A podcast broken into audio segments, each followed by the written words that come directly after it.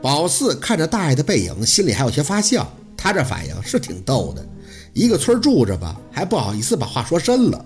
可是苏小雨的大姨夫当年进去的事儿，的确是让人气愤恶心的。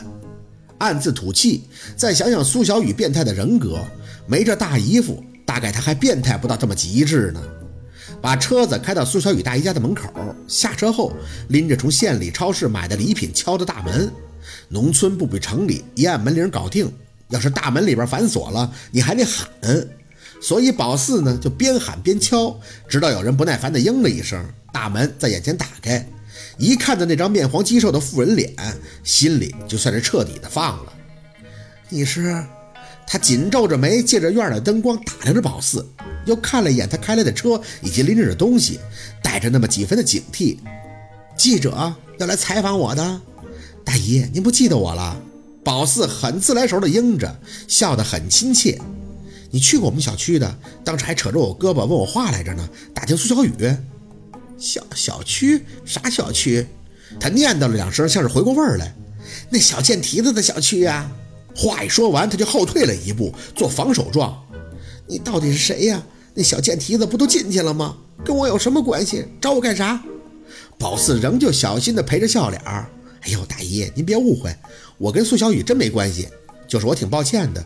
之前呢，我跟那苏小雨也不熟，所以呀，您跟我打听的时候，我也没反应过来。通过这新闻才知道，原来苏小雨犯了这么大的案子呀。赶巧，我一个远亲的妹妹给我打电话。她说她认识苏小雨，十多年前啊，她就在这个黑山小学念书来着，得孙老师照顾，也知道这苏小雨跟孙老师还有些亲戚。这不聊着聊着，他就顺便向警方打听了一下案情，听说您跟苏小雨的父母都好像生病了。他说您怎么说都是他师母，孙老师当年很照顾他的，一日为师，终身为父。这不就让我来看看您，我家老孙。苏小雨的大姨态度柔和了几分。哎，十多年前是我家老孙的学生啊。宝四点头，是啊，他是旁边村的，那时候在这就念了一年。他说孙老师大概都忘了他了，但是他记着孙老师的好，教学认真，尽职尽责。他听说了孙老师一些不好的事情，还很气愤，说一定是有人陷害的，就是陷害。不需要说完，苏小雨的大姨就炸了。我家老孙进去的时候都说了，肯定是苏小雨那丫头害的。那丫头就是一肚子坏水儿，没我家老孙，他念个屁书，好心当成驴肝肺了。我家老孙教了这么多年的学，都被他给坑了。宝四嗯嗯的应着。啊，苏小雨这案子我在电视上看了，猪狗不如啊，那就是个畜生。苏小雨大姨激动的不行。害了他亲生的父母，害了我。我活了半辈子，没听说过啥叫白血病，那都是苏小雨给我害的。大夫说我们都是接触了化学品，啥血液感染什么的。我们这边警察也来查了，说是什么苯严重超标。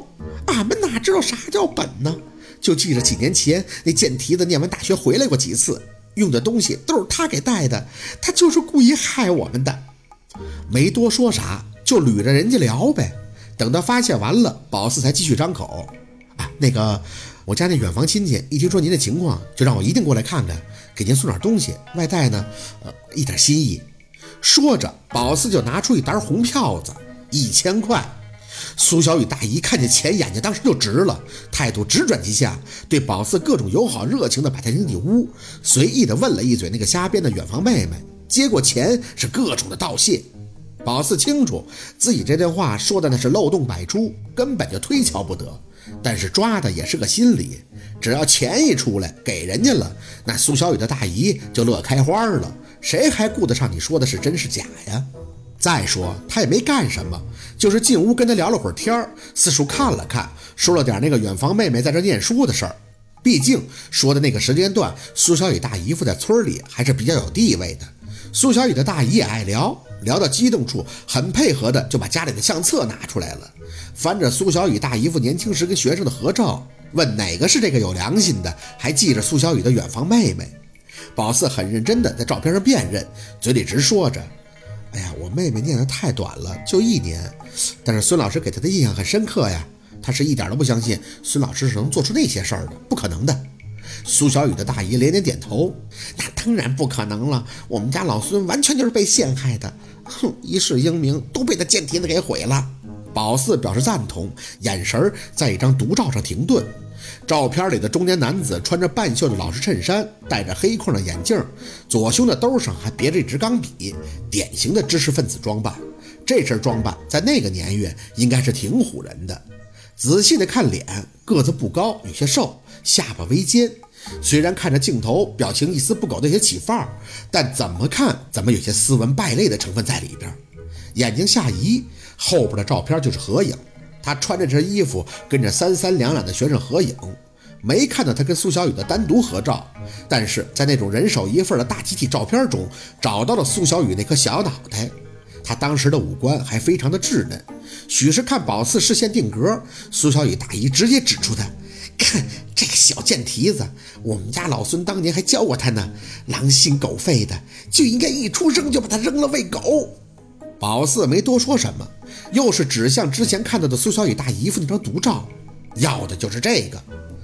大姨呀，能把这张照片送给我吗？我那个远房妹妹现在已经在国外了，我是代替她来看您的。怎么着也得带张照片回去呀，不然不好交代呀。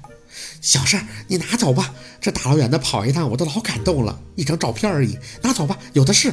你看中哪张啊，就拿哪张。以前我们家老孙啊，每年都照一大堆，村里谁都没他照片多，学生多呀。宝四点头应着，出门前那大姨还连声的道着感激。哎呀，姑娘，你一定要跟你同学道声谢啊！说人走茶就凉，我们家老孙啊，现在是虎落平阳被犬欺呀。他带过那么多的学生，就你妹妹还记得他。哎，让你来看看我，不容易呀。心里呵呵，合计这一千块钱买了一张照片，那也不容易。不，不止一千呀，还有这来回的油钱和搭上的精力呢。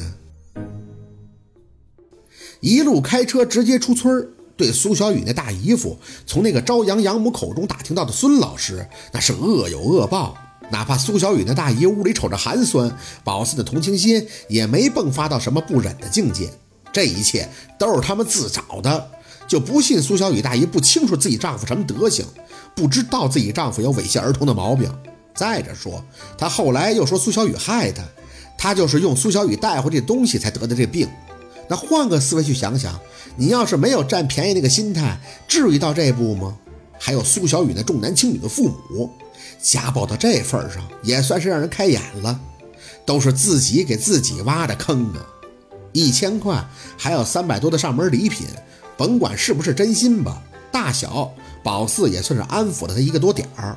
虽然用意就是要那苏小雨大姨夫在他小时候的照片，可宝四觉得自己做的到位了。本来是一路顺遂，打算开车直接回去，谁知道再上高速开了两个小时的宝四脑袋就木了，迷瞪着差点就着了。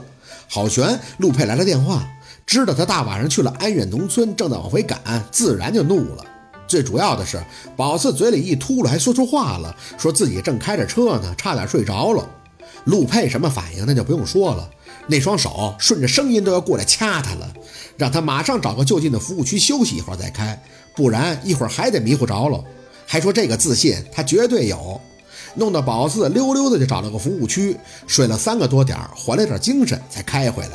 再上道他是半个小时就来个电话，可能也是怕当时就跟他吵，影响宝四开车情绪吧，还算是压着情绪，直到进了庞庞家门，给他又回过去，这才开始上课，微微的吐出口气，哄好他那也不容易呀。从包里拿出那张孙全友的照片。仔细的看了看，脸上却控制不住的泛起冷意。害陆佩担心也就算了，还有宝四为这事儿花出的钱、付出的精力呢。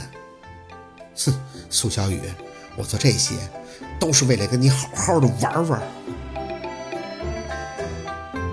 好，今天的故事就到这里了，感谢您的收听。喜欢听白好故事更加精彩，我们明天见。